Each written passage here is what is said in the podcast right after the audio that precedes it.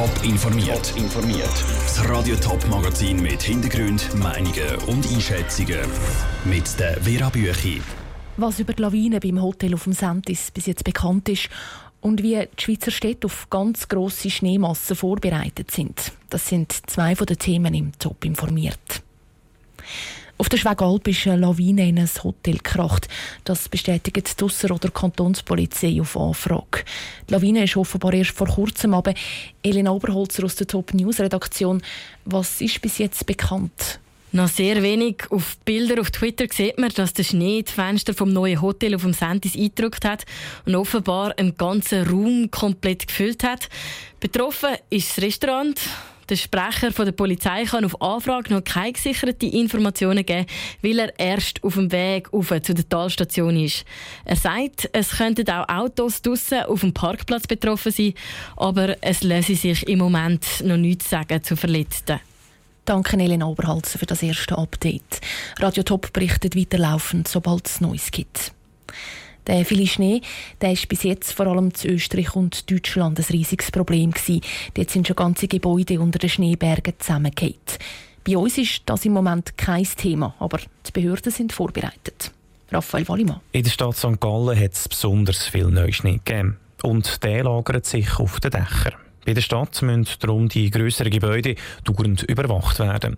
Ein besonderes Augenmerk wird auf Gebäude mit Flachdecker gelegt, erklärt Beat Bigler, der für die städtischen Gebäude verantwortlich ist. So ein gefördertes Gebäude ist zum Beispiel das Athletikzentrum. Dort wird mit einer Laserdurchbiegung von den Träger gemessen, innen, damit man weiß, wie eigentlich die Auflast ist und dann tut man organisieren, dass dort abgeräumt wird. Wenn also Träger zu fest durchgebiegt werden, muss das Dach vom Schnee befreit werden.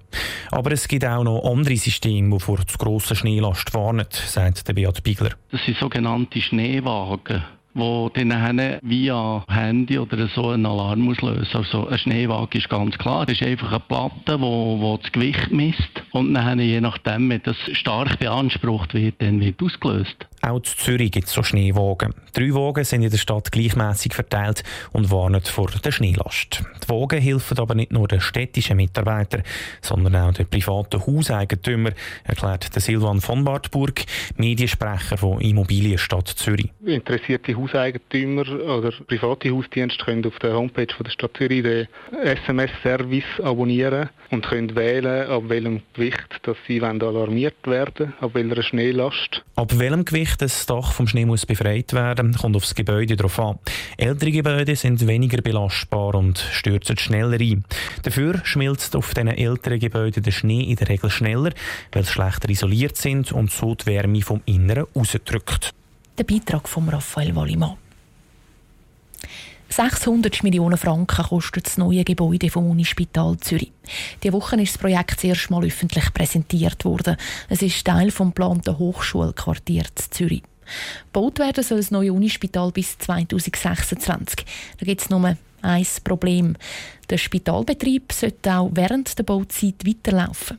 Wie das soll gehen, haben die Verantwortlichen heute aufgezeigt. Sandro Peter. Es gibt für Jahre eine Grossbaustelle mitten auf dem Areal vom jetzigen Unispital. Eine Grossbaustelle wie jede andere, mit Lärm und Staub. Und doch sollen im bestehenden Unispital weiter Patienten in Notfall kommen und Operationen gemacht werden. Wie soll das gehen? Wir müssen uns überlegen, äh, was braucht man zwingend am Zentrum, auf was können wir verzichten am Zentrum und was hält die Qualität hoch. Sagt der Spitaldirektor Gregor Zünd. Es ist nämlich von Anfang an klar gewesen, dass nicht alles genau so kann weitergehen am jetzigen Standort, wenn neben gebaut wird. Verschiedene Bereiche mit ihren Funktionen müssen wir verlagern, um letztlich das Baufeld für die erste Etappe frei zu bekommen. Erklärte Eugen Schröder, der als Immobilienchef für Details zuständig ist. Nur schon, damit die Baustelle Platz hat auf dem Spitalareal, müssen ein paar Angebote also ausgelagert werden. Geplant ist, dass ein Großteil der ambulanten Behandlung ab nächstem Jahr zügelt, und zwar an Flughafen ins neue Gebäude des Circle. Und die Forschungsabteilungen gehen auf Schlieren. Der Patient selber werde aber nicht umgeketzt von A nach B, betont der Spitaldirektor Gregor Zünd. Die Kliniken werden verschiedene Services an verschiedenen Orten vornehmen und der Patient selber wird gar nicht merken. Er wird aufgeboten äh, nach A, nach B oder nach C, wo er die entsprechende äh, Diagnostik oder Therapie soll bekommen. Im jetzigen Spitalgebäude bleiben also nur die Abteilungen, die dort bleiben müssen. Die grossen Operationssäle zum Beispiel. Das ganze Konzept sei sehr aufwendig, aber auch wichtig, betont der Immobilienchef Eugen Schröder. Weil wir uns ein vielfaches Zügeln gar nicht erlauben können, weder in finanzieller noch in betrieblicher Sicht. Deswegen gehen wir davon aus, dass wir das in großem Umfang auch so schaffen. Das Universitätsspital zahlt die ganzen Umbauten und auch den geplanten Neubau nämlich ganz aus dem eigenen Sack. Der Sandro Peter berichtet. Gerade neben der Baustelle vom Unispital ist noch mal eine andere Baustelle geplant, die für das neue Forum der Uni Zürich. Bei beiden Projekten könnte es aber auch noch länger gehen. Vor Gericht sind noch beschwerdehängig. In den 80er Jahren war der Punk in Zürich richtig gross. Protest vor dem Opernhaus und die Band Lilliput sind nur zwei Stichworte. Seither ist Punk ein bisschen von der Bildfläche verschwunden. Die Fotobastei in Zürich hat jetzt aber eine Ausstellung zum Thema Punk gemacht. Patrick Walter ist schauen. Punk, das verbindet die meisten zuerst einmal mit lauter Musik, Anarchie und Irokesenschnitt. Punk in einem Museum tönt aber bisschen komisch. Dass Punk jetzt als Ausstellung in der Fotobastei Zürich ist, ist darum ein überraschend. Auch der Direktor vom Museum, der Romano Zerbini, ist sich dem bewusst. Der subversive Gedanke, dass wir Punk ins Museum bringen, der hat uns wahnsinnig gereizt. Also ich kann nur davon erzählen, wie das Team ausgeflippt ist, und ich mit dem Thema gekommen bin. Ich gesagt, ja, hey, das machen wir. Und dann haben wir das versucht, oder? Ich bin überhaupt nicht sicher gewesen, ob das funktioniert. Funktioniert hat es, weil das Interesse der Besucher schon vor der offiziellen Eröffnung sehr gross.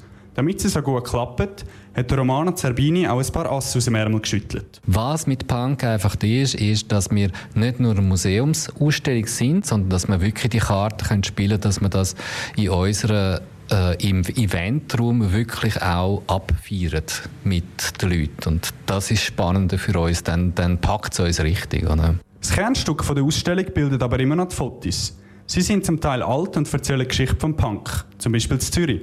Andere sind sehr aktuell und zeigen, dass Punk auch an überraschenden Orten zu finden ist, zum Beispiel in Indonesien. Für die Schweizer Fotografin Eleni Kugionis, die die Punk-Szene in Indonesien fotografiert hat, ist es wichtig, ihre Fotos nicht in einem Stierenmuseum auszustellen.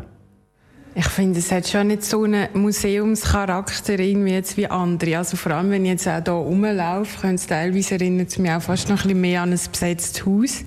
Und von überall läuft irgendwie Punkmusik und man kann eigentlich, man kann es hängen, wie man es will. Also es kommt niemand, der jetzt sagt, man muss es so oder so machen.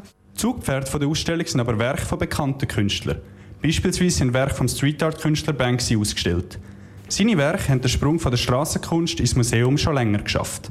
Der Beitrag von Patrick Walter. Die Ausstellung heisst mit vollem Namen Punk Raw Power. Sie geht heute Abend los und dauert bis Anfang März. Top informiert, auch als Podcast. Mehr Informationen gibt es auf toponline.ch.